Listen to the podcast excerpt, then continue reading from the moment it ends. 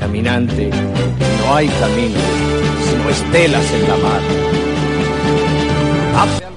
Muy buenas tardes, soy Encarnación Zapata y en nombre de todos los que elaboran este programa les doy la bienvenida a una nueva temporada de La Hora Machado, el espacio mensual de radio del Centro de Adultos Antonio Machado en Zafra que vuelve a las ondas gracias a la colaboración del Radio Emisur. Este programa está elaborado por alumnos pertenecientes a distintos grupos de nuestro centro, con la colaboración de cada, vez más miembros del profesorado. Desde las ondas esperamos darles a conocer las variadísimas actividades que realizamos en clase. Comenzamos el primer programa de esta nueva temporada marcada como las vidas de todos nosotros por el COVID-19. Las circunstancias actuales impiden poder locutar el programa desde las instalaciones de un estudio profesional, Mientras dure esta dichosa pandemia, grabaremos nuestros programas con mascarilla en las distintas aulas del CEPA. Con tal seguridad, nuestra buena disposición y excelente humor compensarán las deficiencias técnicas. En el programa de hoy podremos disfrutar de los siguientes contenidos. En primer lugar, viajaremos a un rincón de la historia con el Departamento Social en Érase una vez en el CEPA, a continuación, conoceremos detalles y curiosidades de una canción, en esta ocasión terrorífica, gracias al grupo de inglés de nivel B1 y su English Momentitos. Más adelante, en tercer lugar, conoceremos cómo hemos comenzado este curso tan particular con nuestro director, don José María Suárez Muñoz, estrenando la primera de las charlas bueno, charletas, más bien, del CEPA, en la que iremos conociendo a distintos miembros de nuestra comunidad educativa. Y por cuarto lugar, y finalizaremos ya con esto, con las novedades científicas y tecnológicas de la mano del departamento homónimo. Esperamos que les guste. ¿Empezamos ya? Vamos ya. Se le vieron llorar Caminante no hay camino, se hace.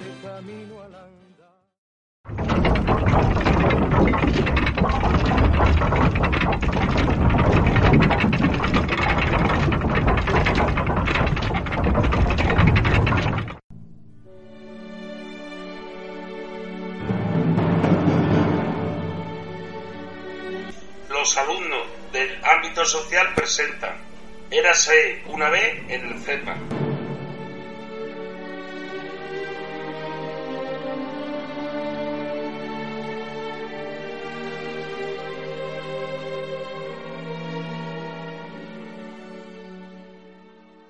El grupo de tercero de la tarde del ámbito social ha realizado la siguiente efeméride.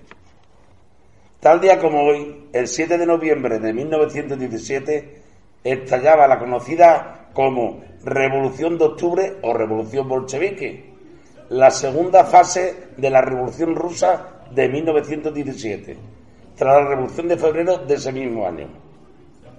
Aunque para la historia rusa la fecha del inicio es del 25 de octubre de 1917, esta se corresponde al vigente en, la Rusia zarista, después abolido por el gobierno bolchevique en el resto del mundo occidental bajo el calendario gregoriano. Los sucesos iniciaron el día 7 de noviembre de 1917. Fue conducida por el partido bolchevique bajo la dirección de Vladimir Lenin.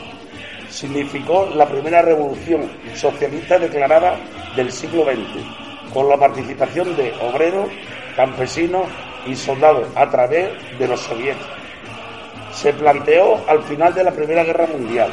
Paz, pan y tierra para el pueblo. Igualdad entre el hombre y la mujer. Educación y cultura en sus propios idiomas para las diferentes naciones de la Rusia zarista.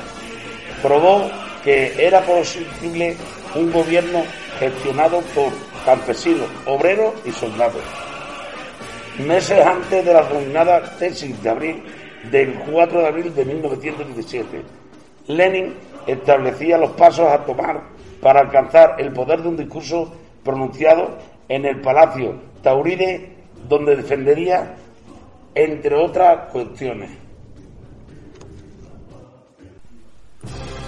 La peculiaridad del momento actual en Rusia consiste en el paso de la primera etapa de la revolución, que ha dado el poder a la burguesía por carecer el proletariado del grado necesario de conciencia y de organización, a su segunda etapa que debe poner el poder en manos del proletariado y de las capas pobres del campesinado. No una república parlamentaria. Volver a ella desde el soviet de diputados obreros sería dar un paso atrás, sino una república de los soviets de diputados obreros, braceros y campesinos en todo el país, de abajo arriba.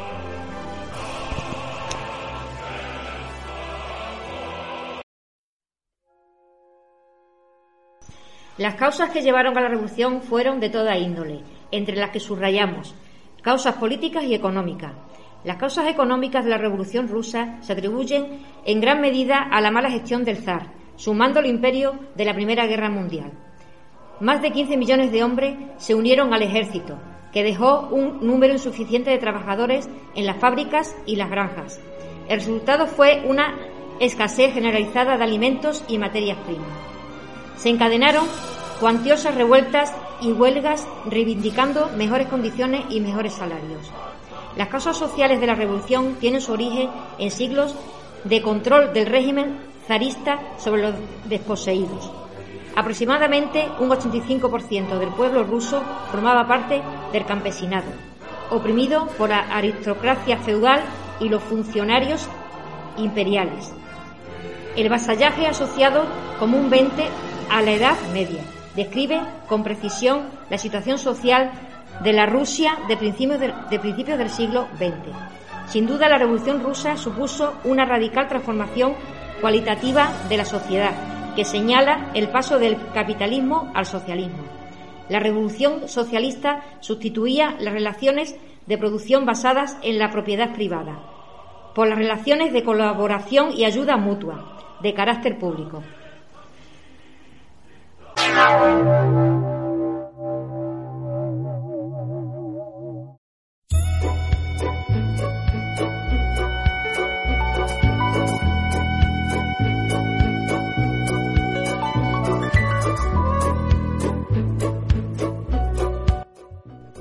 El grupo de inglés B1 presenta English Momentitos. Don't drink coffee, I take tea, my dear. Like my toast on one side. You can hear it in my accent when I talk. I'm an Englishman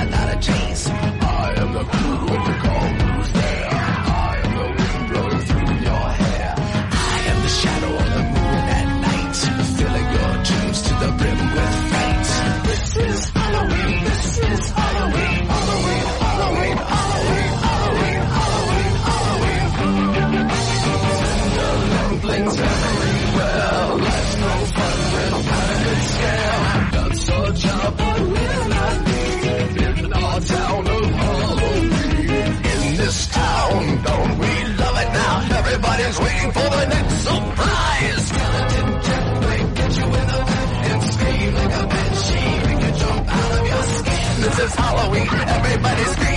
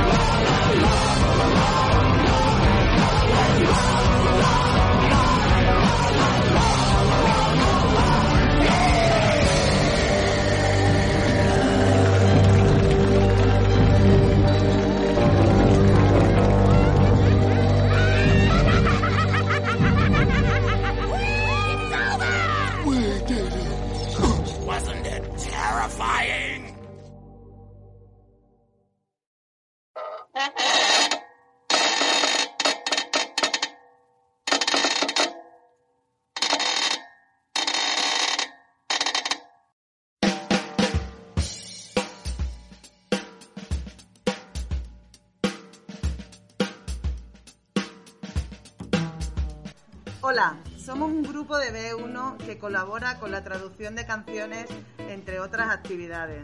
Con motivo de la celebración de Halloween, hemos trabajado la canción de This is Halloween, cantada por Marilyn Manson para la película de Tim Burton, Pesadilla antes de Navidad. ¿Cuáles son vuestras sensaciones una vez oída y traducida la canción? es que cambia el sentido. Es decir, que parece el texto como terrorífico, aceptar el terror y al final es algo simpático, divertido. En contra de lo que puede tener, desde, digamos, de primera impresión. Yo también estoy de acuerdo con Pilar. Y quizás también la banda sonora pues hace también divertida porque el, el actor, el autor de el que, el que, can, el que hace las voces eh, pues hace, la, misma persona hace distintas voces y resulta por eso simpático y divertido. Sí, yo también pienso igual que, que, que una vez que hemos escuchado al cantante eh, poner varias voces inter, interpretando a diferentes personajes, pues se hace un poco más, más o menos y más, más divertido. Ahora, en cuanto a las frases que hemos traducido literalmente, eh, por ejemplo, vemos la de Pumpkin Scream in the Dead of Night, que significa eh, la noche de los muertos, y eh, realmente lo que significa es al final de la noche. ¿Creéis que transmite el mismo sentimiento? Veamos ejemplos. En cuanto a las frases que hemos traducido literalmente, pues cambia cambia de, sentido porque, por ejemplo, la de Pumpkin Scream in the Dead of Night, que significa in the of night, uh, la noche de los muertos, aquí lo que realmente significa es al final de la noche, ¿no? Por otro lado, pues también hemos visto eh, otra expresión que es eye glowing red, eh, que significa ojos enrojecidos, realmente traducido eh, para entenderlo, pero literalmente significa eh, ojos brillando o, o, rojos, que significa como ojos muy intensos. ¿no? Y luego otra cosa también que a mí me ha llamado la atención, por ejemplo, es el saludo ese de Hail, Hail to the Pumpkin Sound, eh, que ese saludo es como el de tipo Hitler, Hail Hitler, pues es un saludo a la, a la canción como un, una, una onomatopeya mejor, ¿no? De como dándole haze a la, a la canción, así lo entiendo yo. Aunque realmente aquí si lo traduce es que no tiene sentido. Every, everybody, everyone hail to the pumpkin sound. Entonces, pues eso es una cosa de la que más, más me ha llamado eh, otra de las expresiones eh, sería absence on roll the dice roll the dice eh, aquí quiere decir como rodar el dado cuando en castellano decimos pues tirar el dado. En cuanto a otra expresión, in the deep of night, que bueno, lo hemos repetido anteriormente, que es al final de la. Tendencia de nuestra, por ejemplo, en la frase que pone I am the clown with the tears away face, que realmente quiere decir como que como arrancar la cara, ¿no? pero si traducimos, por ejemplo, tía como lágrima, pues se, sería un poco la cosa. Entonces, realmente es para arrancar. Eh, Otra de las expresiones sería la de tender lamping, eh, que aquí literalmente quiere decir como tiernos bultos. Eh, pero hemos entendido que se trata de una metáfora que hace alusión a, a los tiernos niños. Nos hemos dado cuenta que el inglés eh, es más literal y que el castellano, porque, por ejemplo, nosotros siempre sintetizamos. Cuando hablamos de me- la frase de make you jump out of your skin, your skin, eso es saltar fuera de mi piel. Y en castellano pues, lo traducimos como me sobresaltó. Otra de las expresiones, y yo creo que la última que, que hemos anotado, es la de pumpkin patch, eh, que patch aquí eh, literalmente quiere decir como un terreno de cultivo, una porción de tierra dedicada solamente a, a una cosa en exclusiva, y realmente en castellano pues lo traduciríamos como una tierra de calabazas. ¿Qué conclusiones sacáis sobre la lengua inglesa y sobre la traducción? ¿Creéis que es una empresa fácil? Pues aquí lo que sí se ve es que traducir es una cosa muy difícil, porque si tú te pones a traducir sin saber mucho inglés eh, y haces una traducción literaria, no tiene nada que ver eh, lo que estás leyendo con, lo que significa. Entonces tienes que tener un poquito la mente abierta en meterte en el contexto y de ahí hacer la traducción eh, con un sentido, no solamente traduciendo palabra por palabra y expresiones que no tienen nada que ver si no las metes en un contexto. Otra cosa que podemos deducir también es que el inglés, como lengua, es mucho más literal que el español. En el español quizás utilizamos más giros, tenemos eh, una segunda intención, ellos son mucho más literales. ¿Alguna otra opinión? Y también es importante que cuando estemos traduciendo en inglés, o sea, veamos una letra traducida, es importante que nos salgamos un poquito de, de esa mente en castellano que tenemos para poder entender lo que realmente nos está queriendo decir, aunque sea de forma más, más literal. En definitiva, que hay que pensar en inglés, que no podemos traducir pensando en español. Pues esto ha sido todo por hoy. Esperamos que les haya entretenido. Si estáis interesados en conocer la traducción completa, visiten la web de la radio. Gracias a todos por escucharnos.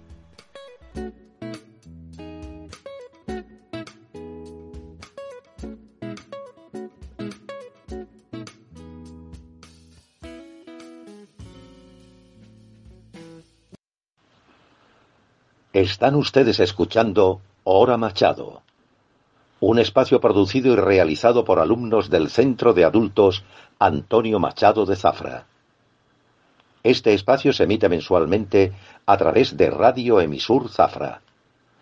Cada programa puede escucharse también en la web cepamachado.es y a través de las cuentas de Twitter y Facebook del centro.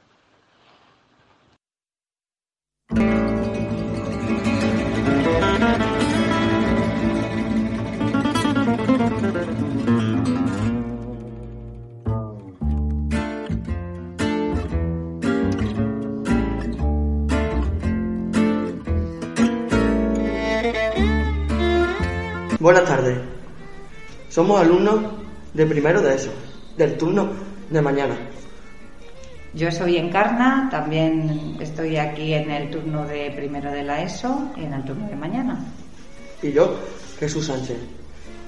Durante el presente vamos a colaborar con el programa de radio Cepa Machado, Hora Machado, entrevistando a diferentes personalidades de interés.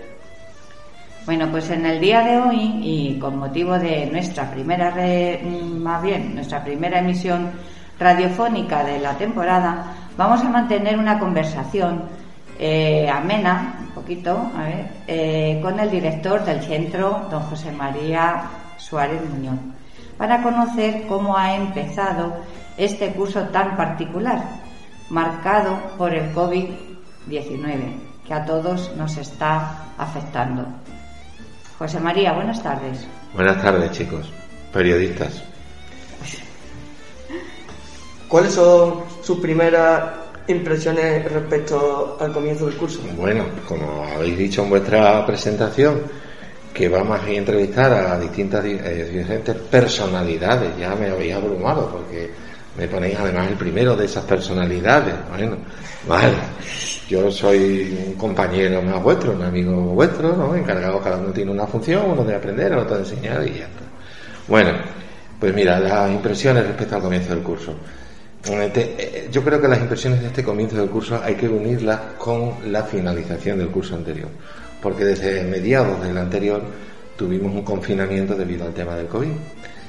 Eso fue algo nuevo para todas las enseñanzas, en todos los centros educativos, nunca se había producido y costó un poquito adaptarse al mismo y llevar todo hacerlo desde casa, para vosotros que supongo que igual, ¿no? Llevarlo estudiar desde casa, cambian las horas, cambian los, momentos, las formas de hacer las cuestiones.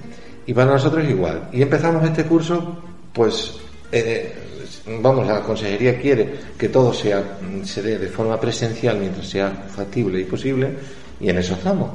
Pero claro, seguimos con el tema del COVID, con lo que las impresiones de comienzo pues son, es decir, hemos tenido que adaptar, como sabéis, eh, los centros para establecer unas medidas de protección, tenéis que asistir vosotros con las mascarillas, eh, tenemos una regulación en los recreos y unas historias, con lo que se hace un poco difícil todo el comienzo y un poco especial. Eh, en nuestro centro no reúnen las condiciones precisamente para una situación de este tipo. Con esto, José María, eh, ya estás contestando más bien a una pregunta que te iba a realizar. Pero bueno, ya la has contestado un poquito. No, hombre, porque era que cómo se había adaptado el centro con las medidas de seguridad, higiene, de protección del COVID. Bueno, te, has anticipado, pero bueno. Ah, como te quieras, hombre. Yo te quería decir que bueno, que hemos empezado pues con unas perspectivas de, de, de cosas nuevas de que tenemos que poner en marcha y demás adecuar el centro. Pues ya ves, eh, estamos ahora mismo haciendo esta entrevista, eh, vosotros, desde una de las aulas donde tenemos, al llegar, por ejemplo, nos hemos encontrado con que el, el, techo se nos llovía, o sea, que estaba literalmente cayendo es cierto, suelo. Eso vamos, los dos eh, con cubas en mitad de la clase. Sí, exactamente, sí. Un olor a humedad. Sí, horroroso todos los días al entrar, es cierto. Vamos, eh. eso es evidente para nosotros, eh, lo hemos hablado, nosotros somos un poquito los portavoces de, los demás compañeros y realmente no vemos el centro adecuado para tener, para la cantidad de gente que somos no está el centro Claro, vosotros habéis visto que cuando llegamos en un primer momento teníamos sillas amontonadas al final de la clase. Porque hay que guardar las eh, que ahora las, hemos llevado a otra población, están en Burguillos del Cerro, en el aula de Burguillos, que tiene pocos alumnos. Porque si no aquí había que hacer mm, dejar más espacio, abrir más espacio para que se pudiera caber más gente y pudiéramos distanciar más las mesas. Mira, tenemos una cosa con este, eh, una impresión de comienzo.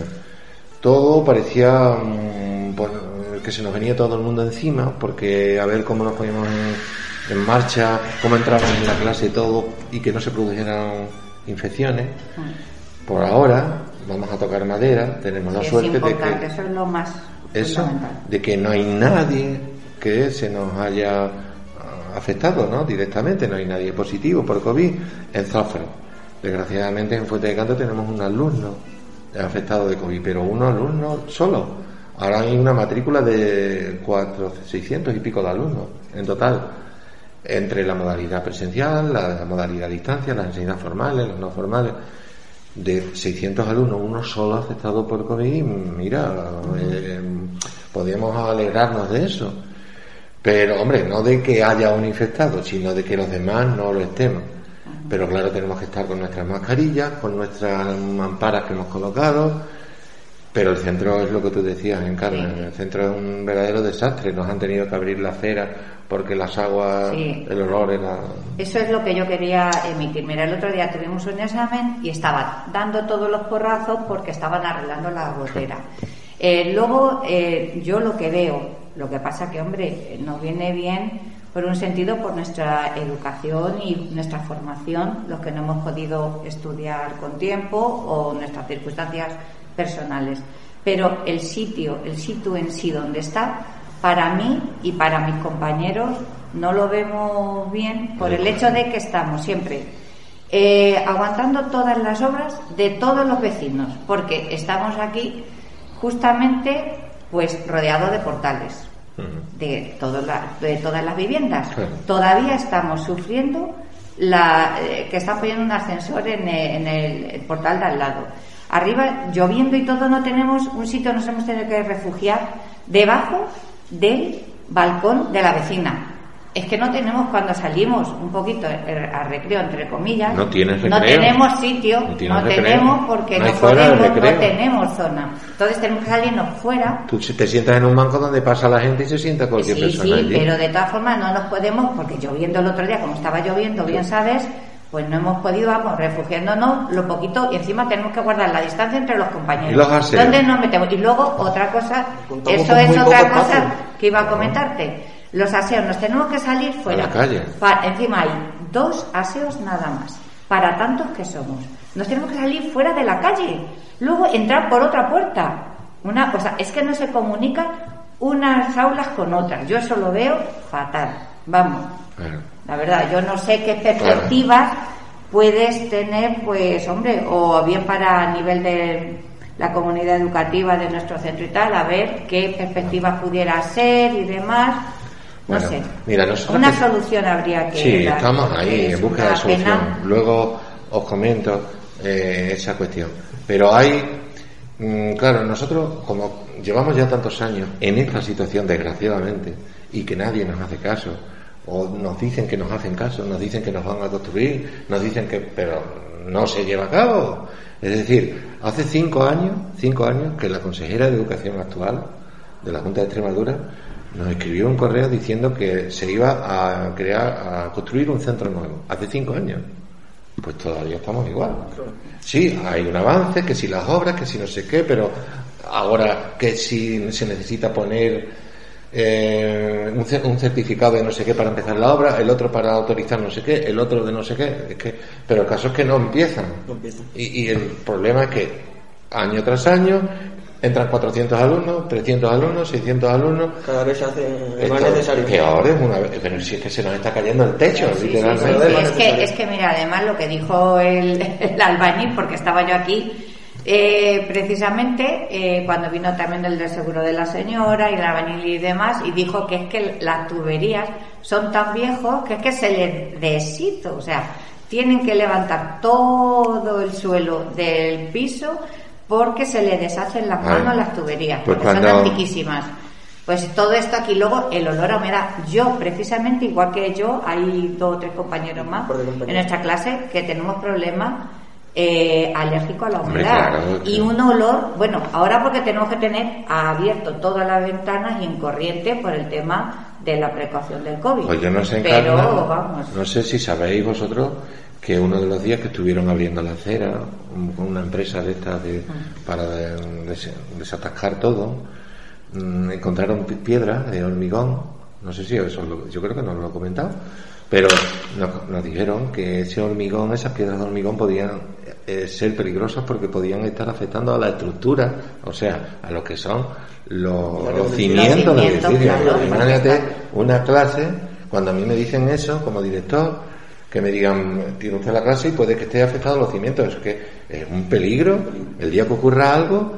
Yo creo que tantas normativas tenían que cumplirse eh, más bien y poner los centros adecuados a todas las personas que eh, estamos pues fíjate, conviviendo a las impresiones del comienzo. Sí, para cualquier centro, me imagino que cualquier instituto, colegio, eh, este comienzo de curso con estas circunstancias del COVID son especiales, complicadas, porque hay que montar una estructura rápida de mascarillas de mampara, aislar a los alumnos, separar las mesas, etcétera, etcétera, ¿no? Y tener mucho cuidado para que no se produzcan infecciones. Si estamos encima en un centro como el que estamos, todo se complica mucho más. Mucho más. Además que te tienes que salir una clase, entra otra y detrás de uno vamos otros porque no tenemos, no hay aulas y no hay es que fíjate que ahora mismo estamos 28 profesores 28 metidos en este cuachitril y esto es increíble porque la gente se dice pero oye hasta tanto Claro, Pues es resumiendo que, lleváis años viniendo a trabajar intranquilo. completamente intranquilo y pensando en vosotros. Si es que, es que el día que pasara algo, mira, si cuando la última vez que se nos llovió esto fue un- en unas navidades, cuando volvimos después de las vacaciones de Navidad, eh, se había caído todo el techo. Imaginaros que se cae estando vosotros en clase. Y se, o hieren o algo. Vamos, eso salimos. Una complicación. No es que además que hasta que la ha visto, sí, la señora Vale, que es que, dice, pero si es que tengo cerrado las llaves. Sí, Que es que el problema es que está todo es tan viejo que claro, eh, las tuberías como están rotas todas, que se deshacen, es que además el hombre Bueno. dice, mira, los enseñó todas deshechas en la mano. queda en la mano. Entonces, claro, eso es inaudito, vamos. Inaudito, Y, y nosotros aquí, gente debajo, personas que, que estamos Y los vecinos no tienen culpa, porque y ellos los no vecinos- tienen culpa porque a ellos les pasa igual que a nosotros. ellos tienen que levantar y reformar todo Claro. su instalación, toda entera, toda su instalación, pero nos perjudica a los que estamos aquí debajo.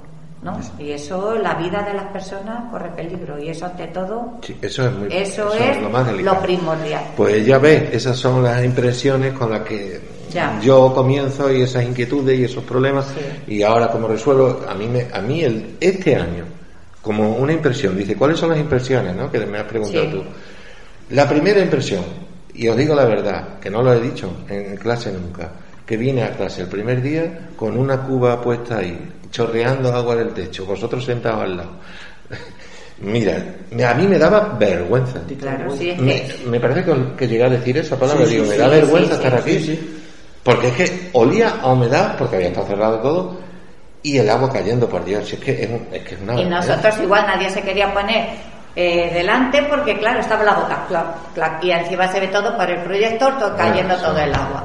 Vamos, es que eso ha sido un empiece que yo no sé, había que tomar medidas y demás, pues Y- para que todo vaya funcionando. con Saltándonos un poco el tema del COVID, eh, ¿qué enseñanza se imparten en este curso? Pues mira, en, en el centro se imparten dos, hay dos grupos de enseñanzas.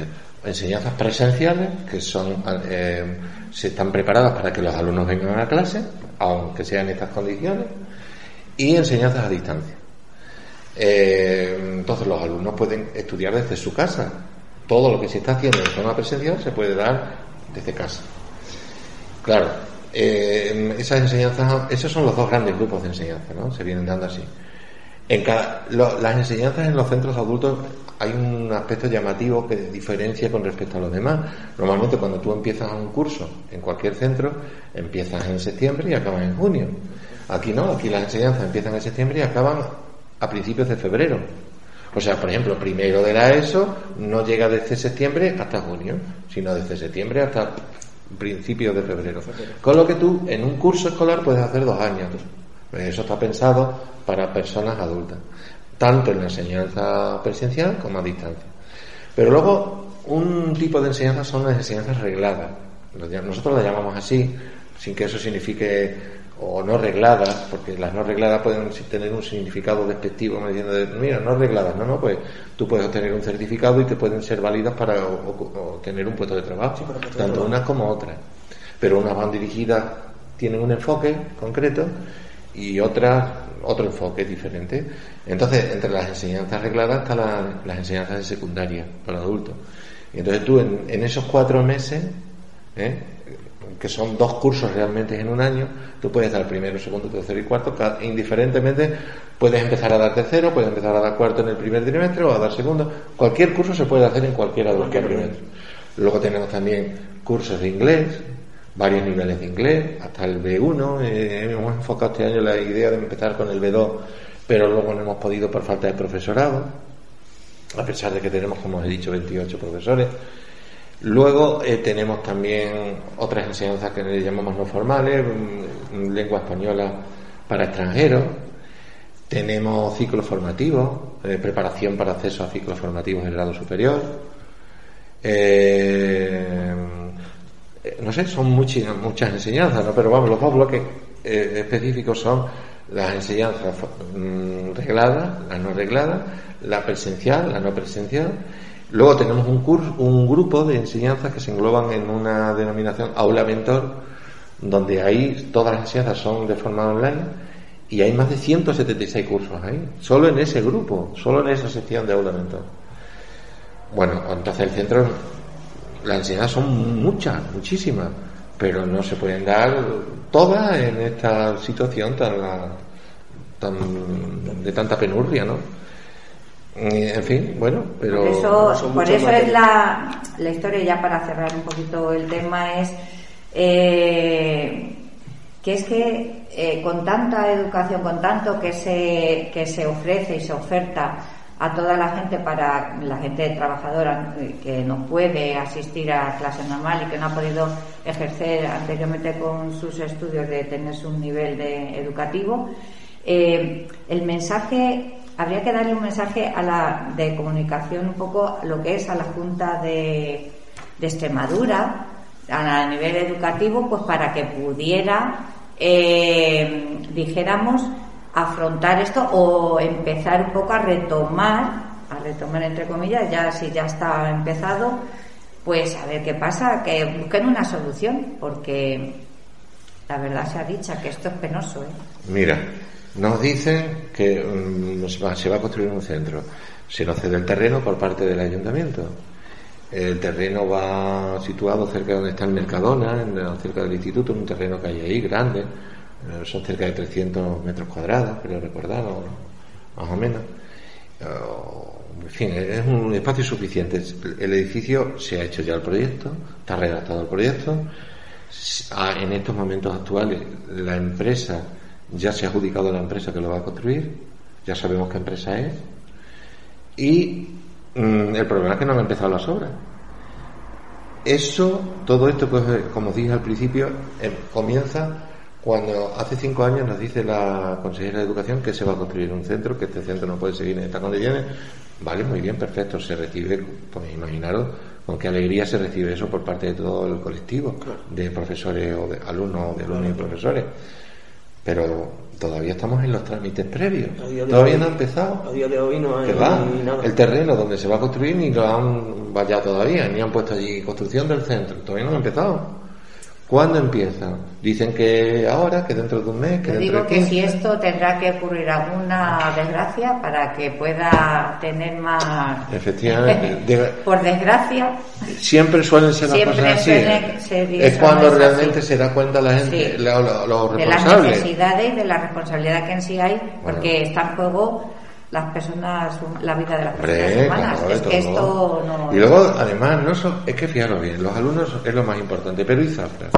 ¿Vosotros creéis que Zafra es una entidad de población de 17.000 habitantes con todos los núcleos de población alrededor, muy cercanos, como fue la Sancho Pérez, Los Santos, Fuente de Canto, eh, Burguillo? Hombre, que se necesita, que, esto, aquí va a pasar como el hospital de Zafra, ¿acordáis lo que pasó con el hospital, no? Que tanto darle vueltas para empezar o no empezar o dejar de empezar, se lo acaba llevando Llerena. Y aquí no, es una pena porque es que Zafra coge a muchísimos pueblos de la mancomunidad. Entonces son muchos pueblos alrededor, son unos 15 pueblos que los acoge la mancomunidad. Y eh, la verdad que esto se tenía que poner cartas al asunto pues para poder eh, seguir ejerciendo pues la función tan buena que está llevando a cabo y a nivel educativo. Vosotros sabéis que se admite, eh, como es un centro de adultos, es para personas de 18 años en adelante, pero si algún alumno no tiene 18 años, se podemos admitir a gente entre 16 y 17, siempre que esas personas demuestren que están trabajando y que no pueden seguir sus estudios con esa edad porque por un motivo laboral.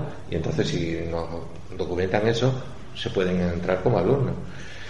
O sea que es muy amplia la. Pues por eso precisamente es nuestra insistencia, ¿no? Que viendo que a todo lo, todo lo que abarca y realmente el centro no tiene las condiciones adecuadas para poderlas desarrollar.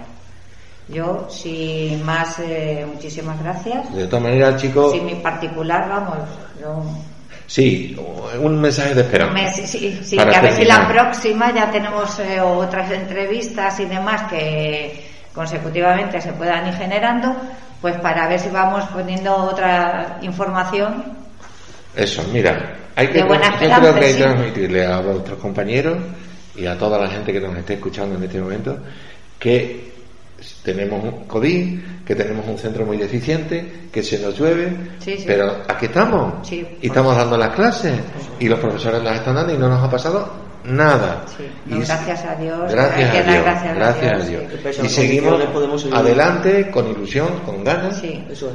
Y nos vamos a cejar en nuestro empeño de tanto de conseguir el centro como de dar una enseñanza de más calidad posible dentro de las condiciones que tenemos, como Sí. tú decías, que ya ves donde tenemos los Pero eso la falta de todo, pero eh, Por eso digo nuestro agradecimiento, de, no porque nosotros seamos los vocales, pero nuestros compañeros pues nos lo han transmitido, que lo dijéramos, que muchas gracias. Hombre, y yo también gracias a vosotros por, por haber apostado por el centro, por venir con, eh, en las condiciones estas y no importaros las mismas y estar aquí metidos con las cubas de por medio, cayendo las cubas y pasando frío a veces también porque tenemos que no podemos cerrar Ya, ya. por el tema del Nosotros COVID. también intentamos lo mejor para Pero, nosotros y para vosotros. hombre, yo a vosotros conozco, yo sé, tú tienes vosotras, porque toda la gente mayor tiene, mayor mayor de edad, ¿no? Adultos, pues tenéis otras obligaciones, aparte de las obligaciones normales como muchacho joven, pues está más, digamos, despejado de, de preocupaciones. Ahora llegáis a casa y yo sé que tú con tu padre eh, trabajas en muchas cuestiones del campo y que estás con él y tienes que simultanear eso con tus estudios y eso es un esfuerzo añadido que, que- que es hay que valorarlo porque eso a una persona que está de, todo el día que no está haciendo nada no tiene Por eh, eso tenemos el empeño nuestro es de venir y de, de poder eh, adquirir la, la formación, pero claro, por eso es nuestro llamamiento. Claro, que hay que responder a eso. ese esfuerzo vuestro esa es que ilusión el que llamamiento tenéis este que tenemos es porque nosotros tenemos interés de aprender y de poder un poco, hombre, porque las exigencias hoy en día que nos lleva pues para trabajo, yo en mi caso no, pero para otros pues sí, pero ya a nivel de que eh, educativo, el que quiera adquirir una formación, Que, podremos- que Pues- se pueda tener una solución pronto, tanto del nuevo centro. Claro, que es lo que os merecéis todos. Que es Sí. lo que- Claro. que nosotros por empeño vamos que pero no es condiciones para estar sinceramente viniendo así o sea todos estamos poniendo nuestro esfuerzo Mira, y el que no se crea, apoyo. el que se cree que estamos exagerando, que No, venga a pues verlo. que venga y lo Sí, vea, sí. Solo verlo, estamos- pasar por aquí, Se dará cuenta de- verlo y claro, se dará cuenta. mi compañero está tiritando y es que está muerto de frío Eh, por eso Es está verdad. que tiemble- le tiembla la boca al pobre pero es No. porque no es por nervios ¿eh? que No, conste que no es por nervios que tenga sino porque está muerto de frío porque tenemos aquí todo esto abierto y hay corriente y demás y está muerto de frío estamos aquí Ah, no podemos cerrar, Pues lo, lo podemos cerrar con los chambergos puestos y estamos muertos de frío pues nada eh, Bueno, pues muchas ya gracias por mi parte. Venga, A ti. a vosotros y ya cuando a vosotros. cuando- Ánimo a los alumnos que nos escuchen, Sí, que no se lo les voy a anime nadie, además. que vengan, que los vamos a recibir con los brazos abiertos, que ya saben que si no pueden venir por trabajo tienen la enseñanza a distancia, Ánimo que se les ofrece lo también mismo. Para vosotros, para que sigáis con esas ganas también de, de querer venir todos los días pese a las condiciones que tenemos. ¿no? Muchas gracias, chicos. Sí, lo por haremos, lo lo menos haremos. que Lo se ve el interés que tenéis. Que es bastante, la verdad es que Sí. sí, porque son condiciones malísimas. Sí. Pues nada, Pues un saludo a todos. Adiós. Hasta luego.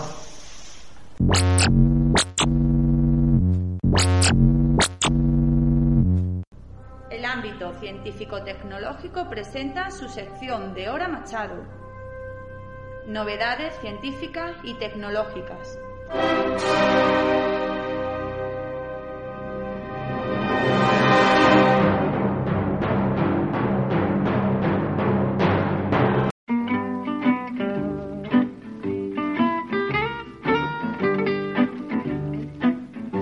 Buenos días, somos alumnos de cuarto de EJA y vamos a hablar sobre el Día Mundial de la Estadística y su relación con la pandemia actual que estamos atravesando ahora mismo. Para ello tenemos aquí a nuestros compañeros eh, que nos van a contar un poquito sobre qué función tiene la estadística en todo esto. Y, y tenemos a Abraham, un día, a Jesús, a Daniel, a Gerard y a Fátima. Bueno, Abraham, eh, el Mundial de la Estadística, cuéntanos un.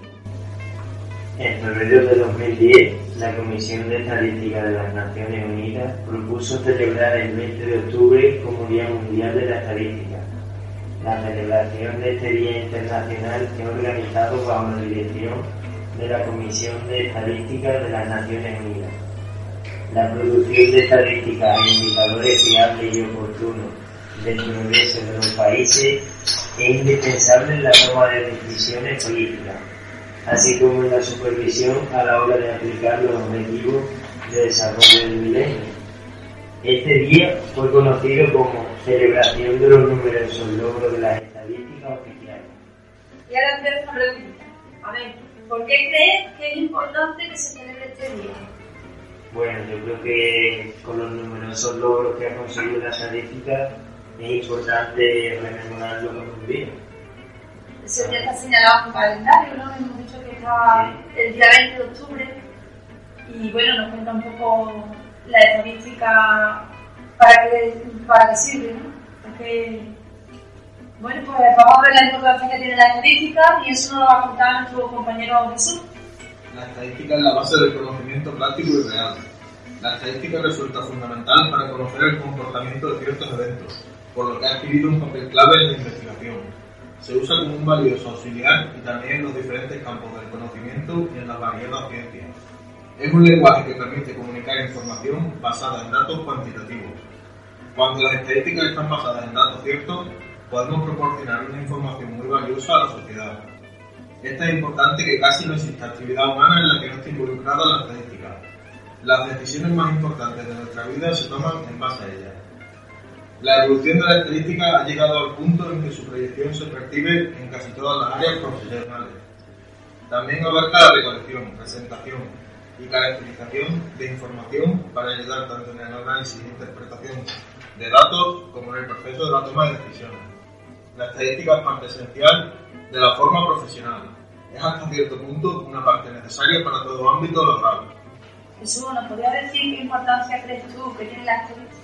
Yo creo que la estadística es muy importante porque cuando está basada en datos ciertos nos puede proporcionar una información muy valiosa.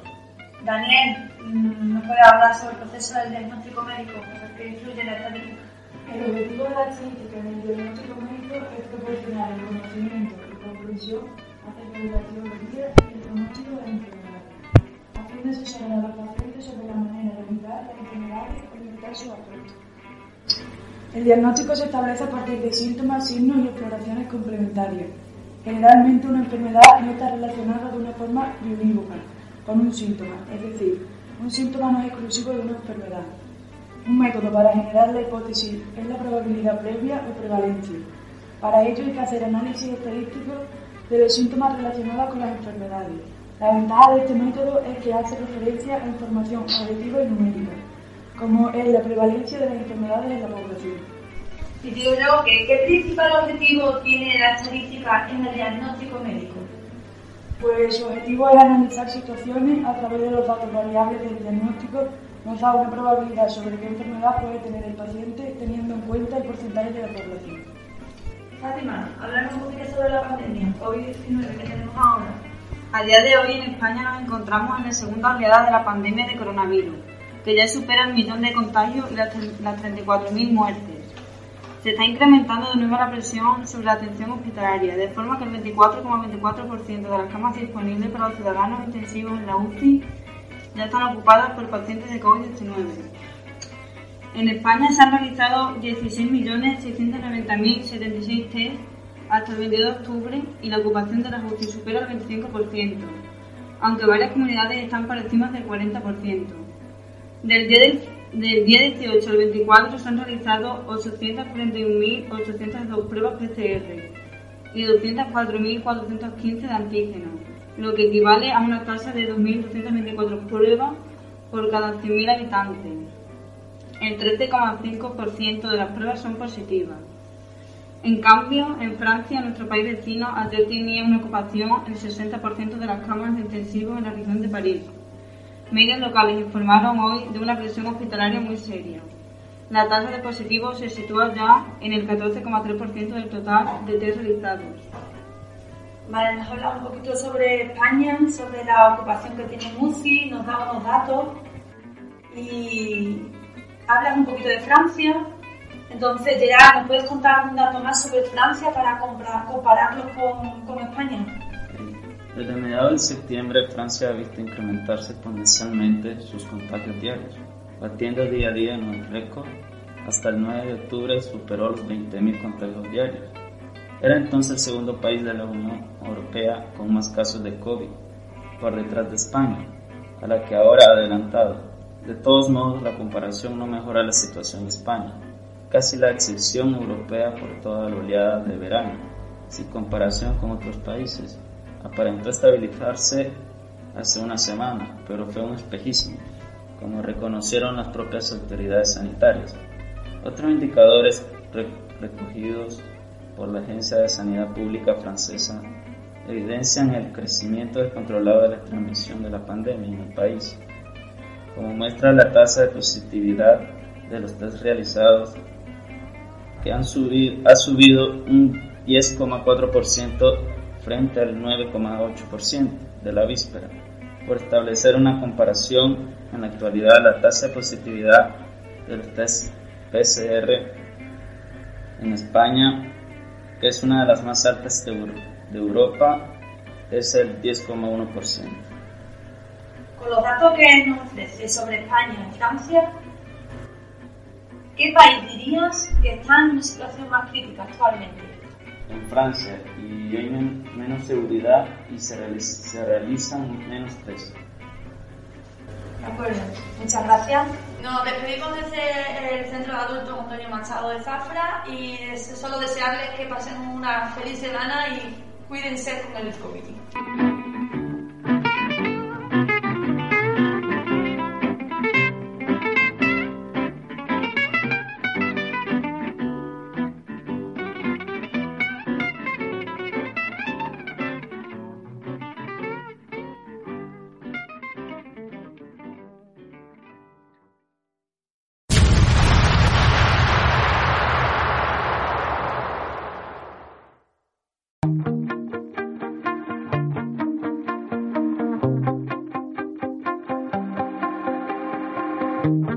Bueno, se nos ha acabado el tiempo por hoy. Esperamos que les haya gustado el programa. Nos despedimos con los títulos de crédito, dando a conocer quienes han participado en este espacio.